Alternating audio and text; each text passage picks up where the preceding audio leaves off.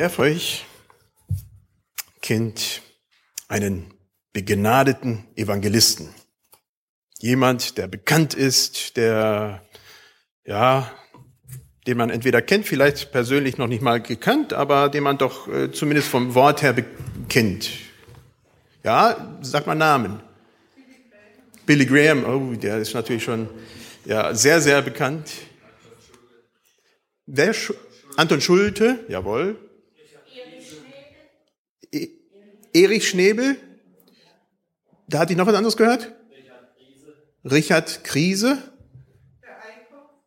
Eickhoff. Vollmer. Wilhelm Pals. Wilhelm Pals. Mickey Wiese. Bohm. Oh, der Mähdrescher Afrikas.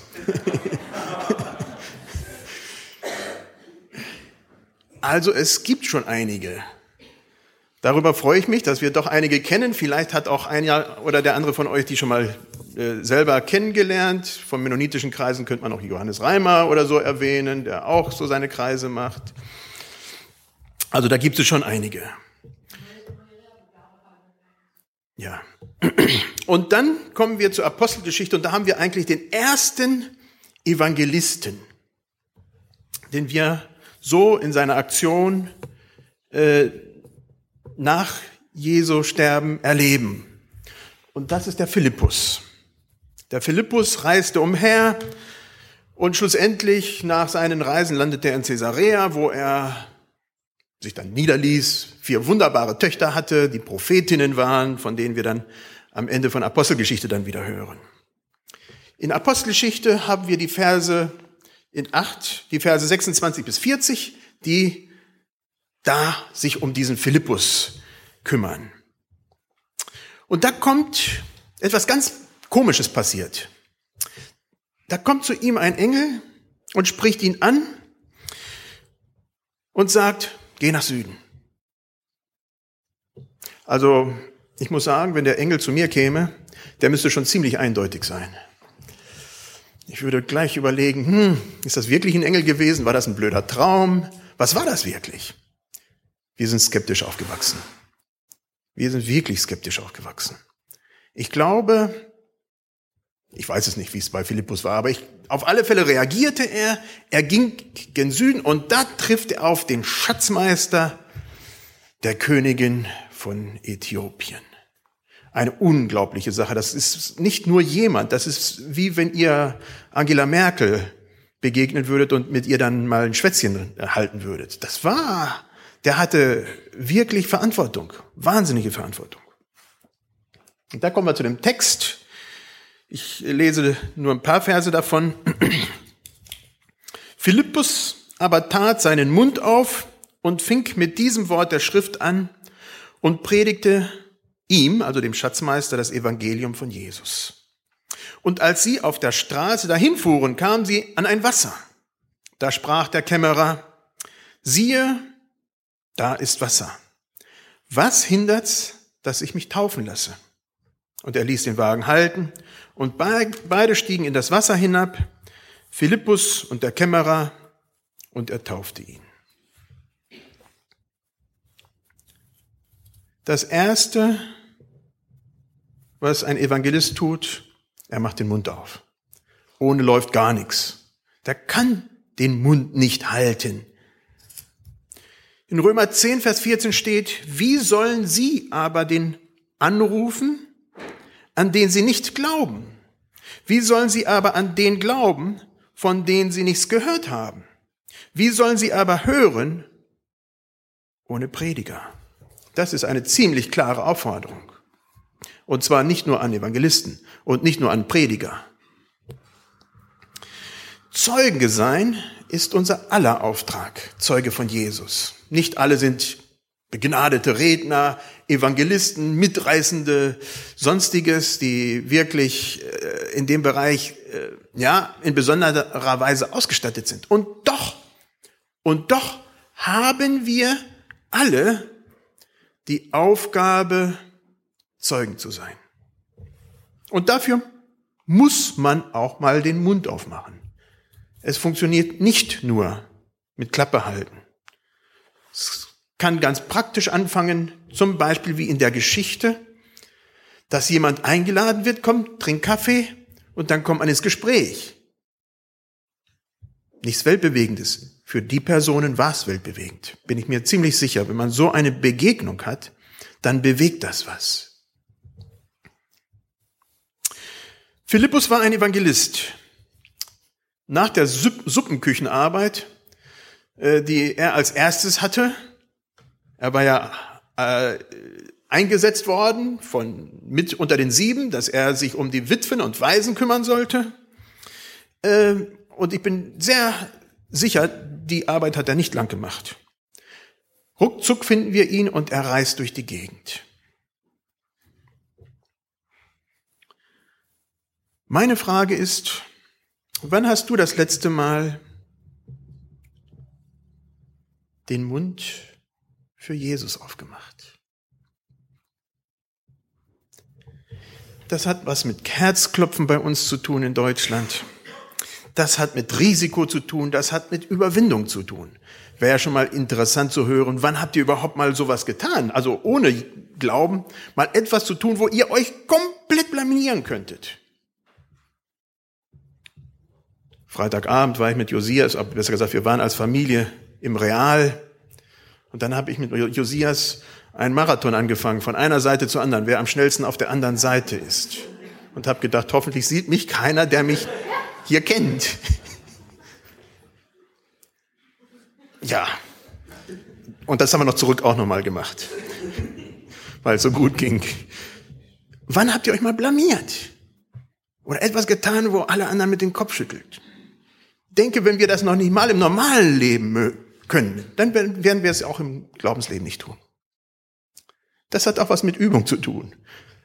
Dass wir bereit sind, wirklich mit Herzflattern etwas zu sagen und zu sagen, wow, das kann komplett in die Hose gehen. Das kann komplett ein Reinfall sein. Und doch tue ich das. Das kostet Überwindung. Das passiert nicht automatisch. Das muss man sich vornehmen. Der Philippus tat es, der hätte sich auch überwinden äh, lassen können, gerade bei so einer wichtigen Person, so einem Schatzmeister. Also das kann ich mir vorstellen, dass der, der auch nicht einfach nur so hingegangen ist. Das hat bestimmt auch massiv Überwindung gekostet. Und er hat es trotzdem getan.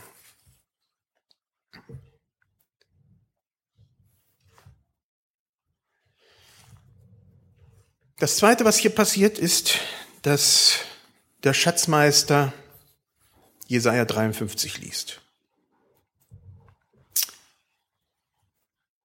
Interessant finde ich, hochinteressant sogar finde ich, dass Philippus diesen Text auf Jesus bezieht. Er ist der Erste, der das tut. Für uns, die wir sehr ausgerichtet sind in dem Bereich, ist das selbstverständlich. Aber Philippus hatte keine Vorbilder, die ihm diesen Text auf Jesus hin interpretiert hätten. Jesus hatte in Nazareth sehr wohl Jesaja, aber andere Texte dann genommen und auf sich bezogen. Aber diesen Jesaja 53 Text, den bezieht Philippus automatisch auf Jesus und sagt, oder besser gesagt, er fängt beim Schatzmeister da an, wo er steht. Und er steht beim, bei Jesaja 53 und damit fängt der Philippus an.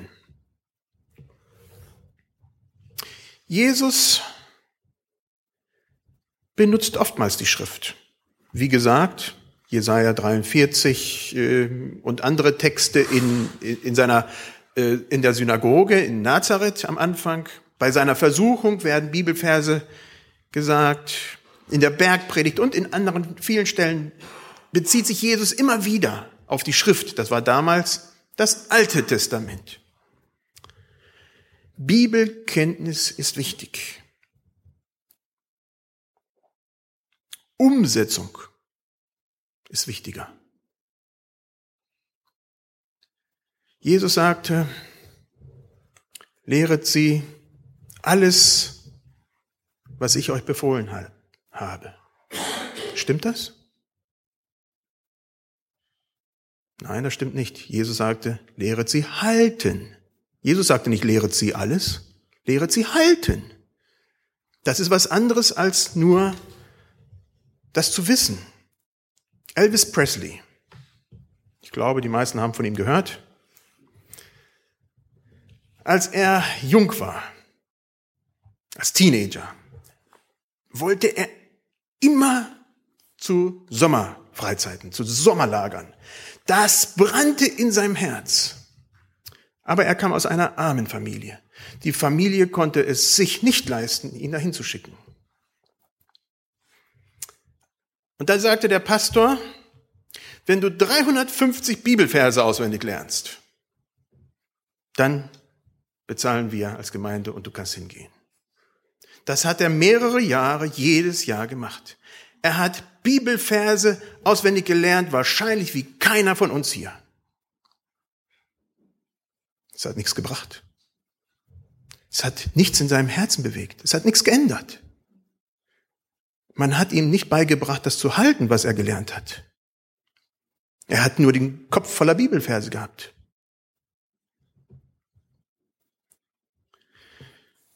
Philippus auf alle Fälle verkündigt die gute Nachricht, verkündigt Jesus. Und dann kommt die entscheidende Frage von dem Schatzmeister. Von wem spricht der Prophet hier in Jesaja 53? Von wem spricht der Prophet? Von wem wird das geredet, dieser leidende Gottesknecht? Das ist eine Frage, die heutzutage sehr viel bei theologischen Studenten benutzt wird, weil die Antworten vielfältig oder die möglichen Antworten vielfältig sind, wird es gerne als Prüfungsfrage benutzt. Aber für Philippus stand das gar nicht zur Debatte. Es war klar, Jesus. Und er zeigt auf Jesus und sagt, darum geht es.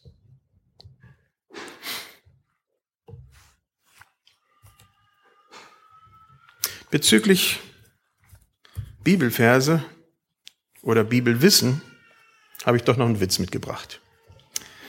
Zwei Pfarrer unterhalten sich über ihren Religionsunterricht. Meine Schüler sind eine echte Plage. Ich habe sie nach den Namen der vier Evangelisten gefragt Wer kennt sie? Wer, wer sind diese vier Evangelisten im Neuen Testament? Matthäus, Markus, Lukas, Johannes. Okay, wir kriegen sie zumindest zusammen in geballter Kraft. Und dann kam die Antwort von seinem Kollegen, was die Klasse dann gesagt hat. Und die sagten, Josef und Nepomuk, meint sein Kollege. Seien Sie doch froh, dass Sie wenigstens zwei gewusst haben. Also es ist schon hilfreich, wenn man zumindest die Grundkenntnisse der Bibel hat. Oder wenn man seinen Kindern als, als Kleinkindern zumindest die Geschichte von den Nilpferden erzählt hat und Nepomuk ein Begriff ist.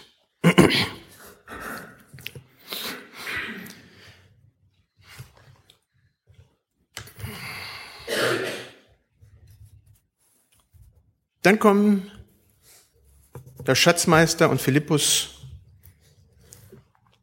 an einer Stelle, da ist Wasser. Das ist nicht so wie hier in Deutschland.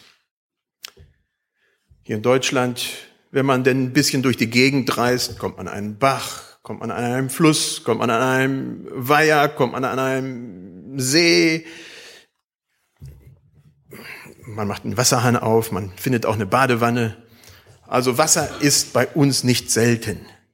Das war in Palästina anders das war schon was ganz Besonderes. Also das können wir mit uns heute nicht vergleichen. Und sie kamen ein Wasser, und da fragt der Schatzmeister, was hindert's, dass ich mich taufen lasse? Und so geht's ab ins Wasser, ohne große Sven und Aber. Das Grundverständnis war gelegt. Das Wichtige, auf Jesus hingewiesen, war, Der Schatzmeister hatte ein Herz, sonst wäre er gar nicht nach Jerusalem gereist. Ihm war der Glaube wichtig, aber auch er wusste nicht wirklich, was das bedeutete. Man würde sagen, er war ein Suchender. Er ging nach Jerusalem, auch wenn ihm nicht klar was war, was das war. Er suchte Gott. Und da begegnet er Philippus und dieser erklärt ihm, worum es im Glauben geht. Und dann kommen sie zum Wasser.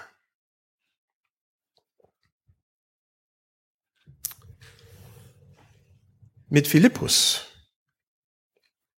kommt ein Auftrag, den Jesus gegeben hat, eigentlich schon ganz nah seiner Erfüllung.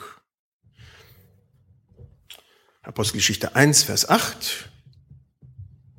Da durch den Heiligen Geist sagt Jesus, die äh, gibt, äh, bekommen die Jünger den Auftrag, ja, sie sollen in Jerusalem anfangen, Judäa, Galiläa, also dann immer weiter bis an die Enden der Erde die gute Nachricht von Jesus zu erzählen. Und Philippus hier erzählt es diesem Äthiopier, diesem Schatzmeister. Homer sagte damals schon, das sind die letzten Menschen. Insofern erreicht mit Philippus die Botschaft Jesu schon fast das Ende der Welt, das damalige Ende der Welt. Was mich an Philippus wahnsinnig fasziniert, bewegt, ist das, was man nicht liest. Philippus hatte eine Vision. Er sah, was andere noch nicht mal träumen durften. Er sah diesen Mann, einen Nicht-Juden, der Jesus brauchte, der Gott brauchte. Die Diskussion von Petrus und die Begegnung, dass Jesus ihm begegnet und sagt, du gehst zu Cornelius, das kam alles viel später. Die Begegnung in Apostelgeschichte 15, dass überhaupt im Konzil in Jerusalem entschieden wurde, okay, die Nichtjuden dürfen auch jetzt glauben. Das kam alles viel später. Philippus war das alles ganz egal. Die Hierarchie war ihm egal. Er wusste, dieser Mensch braucht Jesus.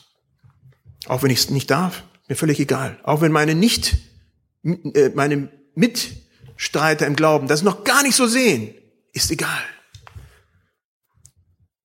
Die Realität für ihn war, dieser Mensch der braucht Jesus, egal was die anderen sagen. Das war auch Risiko, Hochrisiko. Wir brauchen heute Philippusse, die bereit sind zu riskieren, die bereit sind, sich zu exponieren, die bereit sind, ja, sich so begeistern zu lassen und dann so benutzen zu lassen. Jürgen Rasch ist von einigen hier bekannt.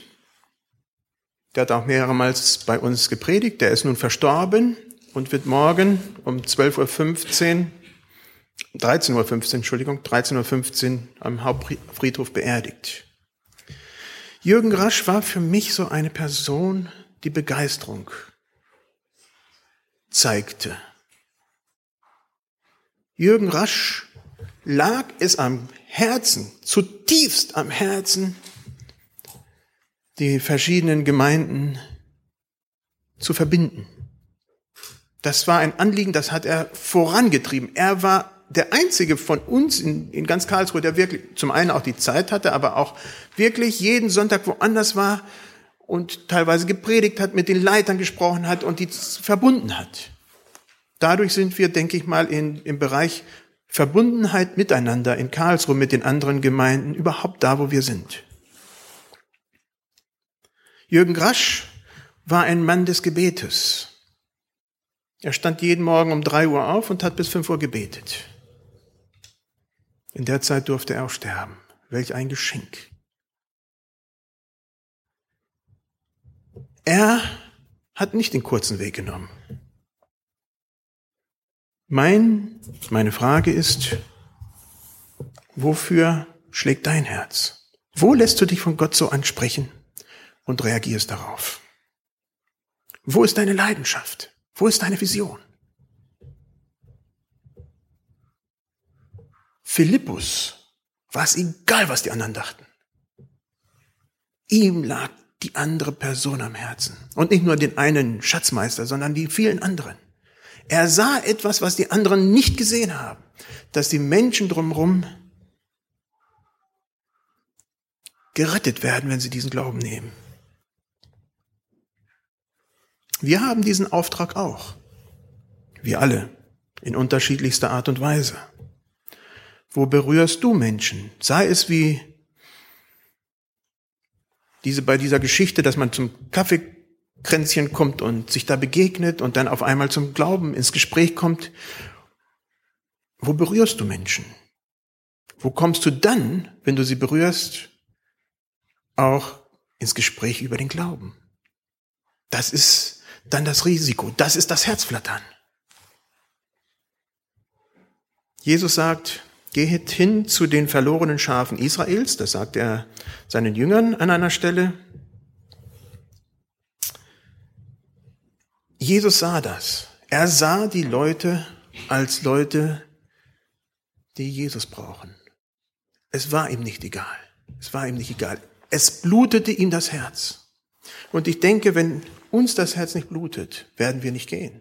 Wenn dem Philippus das Herz nicht geblutet hätte, wenn er nicht gewusst hätte, die Leute brauchen Jesus. Ohne werden sie das Leben nicht finden. Dann wäre er nicht gegangen.